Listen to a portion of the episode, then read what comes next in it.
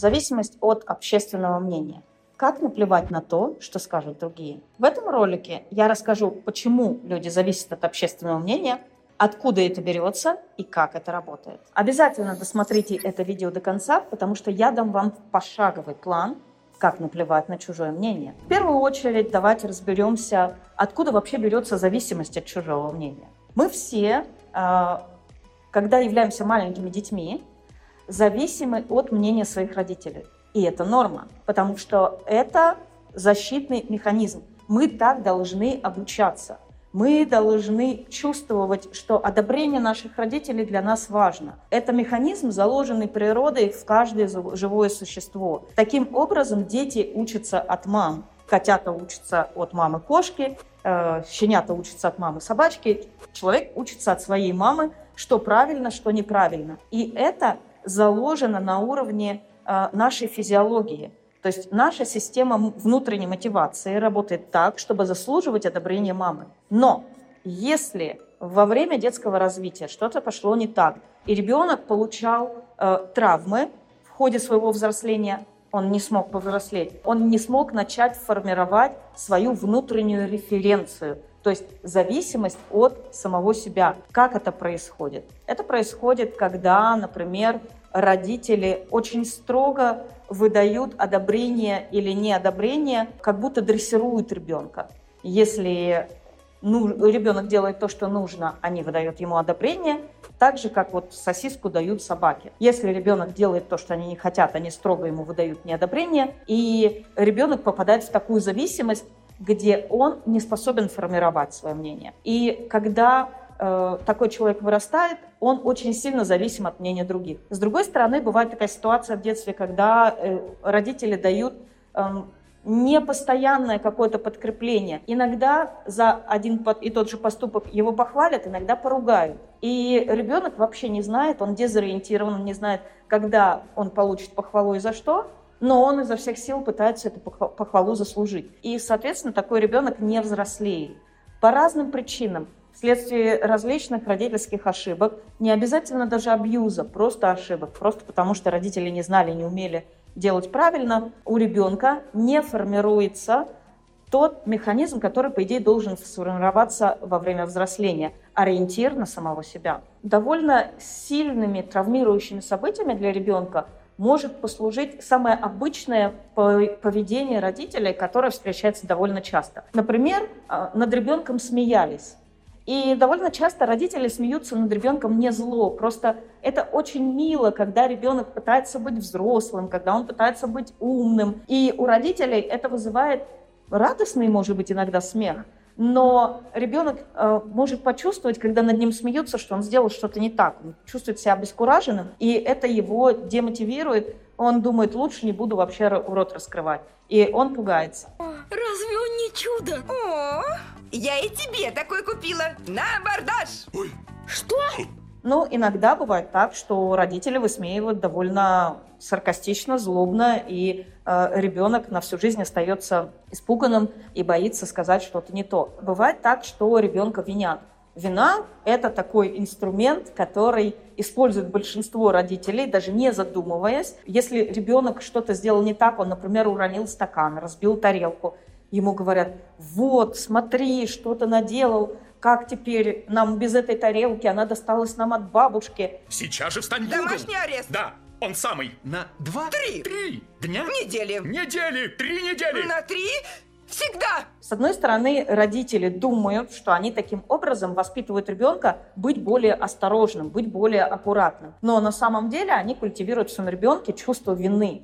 И это чувство вины будет потом давить на взрослого уже человека и вызывать у него зависимость от э, мнения других людей. Еще один вариант – это ребенка стыдили. Ему показывали, что его проявления неприемлемые. Ему говорили, допустим, когда он делал что-то не так, происходила какая-то ошибка, нечаянно, совершенно он этого не хотел. Но ему говорили, фу, как стыдно, такой большой мальчик а не можешь сделать то или это, не можешь завязать свои шнурки. То есть какие-то ошибки ребенку ставились на вид, как будто это вообще что-то очень большое и что-то очень позорное. И родители думали, что таким образом они ребенка воспитывают, чтобы он не повторял своих ошибок.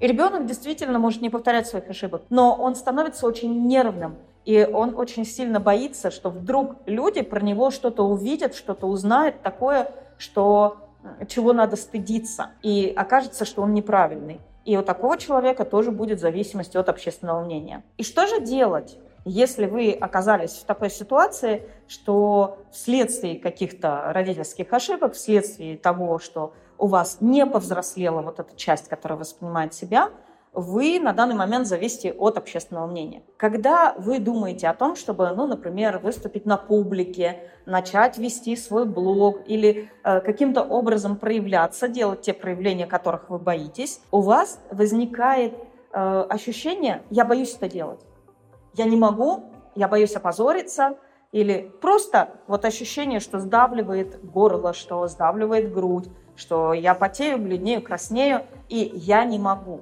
Вы можете сделать такой шаг. Начните смотреть на эту часть себя. По сути, эта часть – это ваш внутренний ребенок. Начните смотреть на нее со стороны. То есть, когда вы, например, чувствуете, что Э, от смущения у вас краска ударяет в лицо, у вас перехватывает дыхание. Наблюдайте за этими телесными реакциями, отождествляя себя с наблюдателем. Это я наблюдаю, как у меня возникает нехватка дыхания. Это я наблюдаю, как я краснею. Я наблюдаю, как какая-то часть меня боится. И тогда у вас Э, разобьется это отождествление. Весь я целиком боюсь, и во мне нет ничего, что не подвластно этой реакции. Вместо этого у вас будет другое отождествление. Есть большой я, и есть во мне часть, которая боится. И на данный момент эта часть, она захватывает власть. Но вообще, в принципе, эта часть всего лишь часть меня. Это не весь я. Я могу над собой работать, я могу что-то сделать, я могу тренироваться, и постепенно эта часть успокоится. Я могу научиться ее успокаивать, потому что весь я – это большой взрослый человек, а то, что во мне боится, это небольшая часть меня, которая была сформирована в детстве. Для того, чтобы реализовать это пошагово, я дам вам сейчас алгоритм. Первый шаг – это нужно начать замечать ситуации, где вот эта зависимость от общественного мнения у вас проявляется очень ярко, очень отчетливо. Когда вы знаете, что вам предстоит такая ситуация, например, вы знаете, что вам нужно э, на работе проговорить какую-то презентацию. И вы знаете, что вы будете волноваться, вы знаете, что у вас будут, как всегда, такие реакции, что вы будете там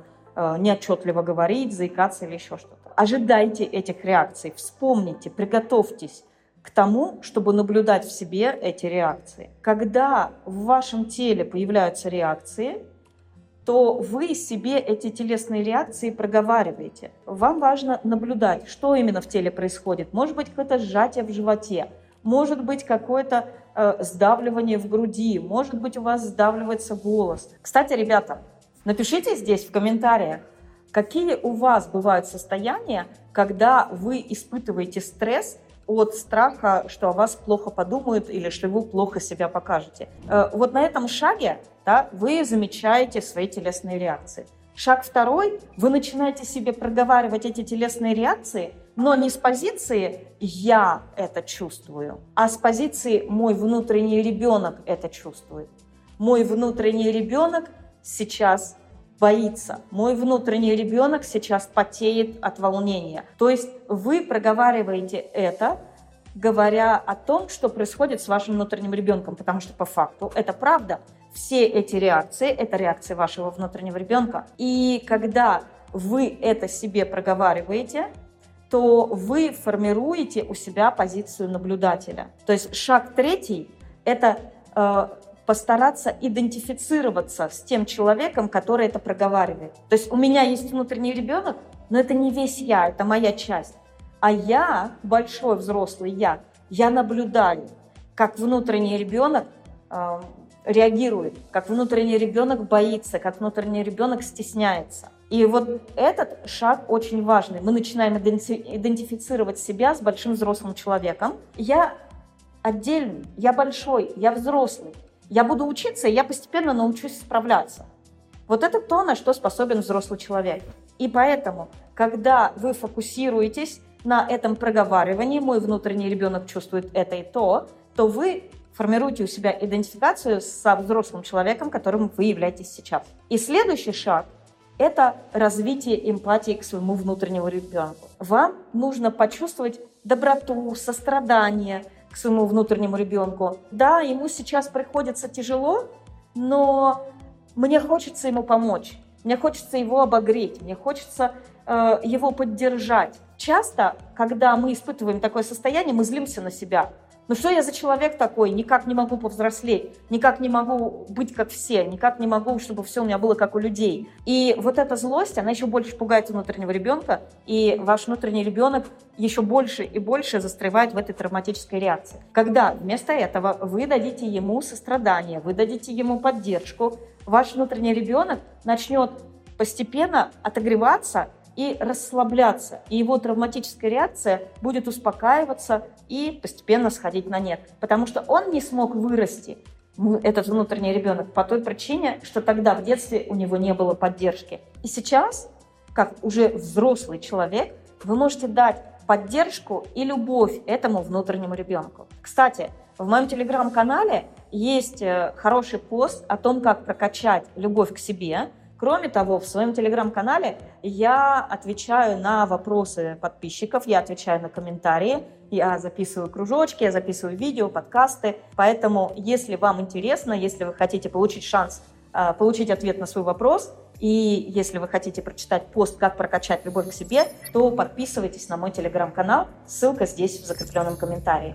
Так что практикуйте эти четыре шага, и они помогут вам убрать зависимость от общественного мнения. Конечно же, это не произойдет вот так, за один день из первой попытки. Этот дискомфорт будет уменьшаться постепенно. Самое главное, вам важно принимать этот дискомфорт как э, свое нормальное состояние. Сейчас он вот такой. Вот это ваша стартовая точка. Вы начнете практиковать эмпатию и любовь к своему внутреннему ребенку, и дискомфорт постепенно будет уменьшаться от ситуации к ситуации. Он будет становиться меньше, меньше, и постепенно он у вас полностью уйдет, потому что ваш внутренний ребенок будет исцелен той любовью и поддержкой, которую вы ему дадите.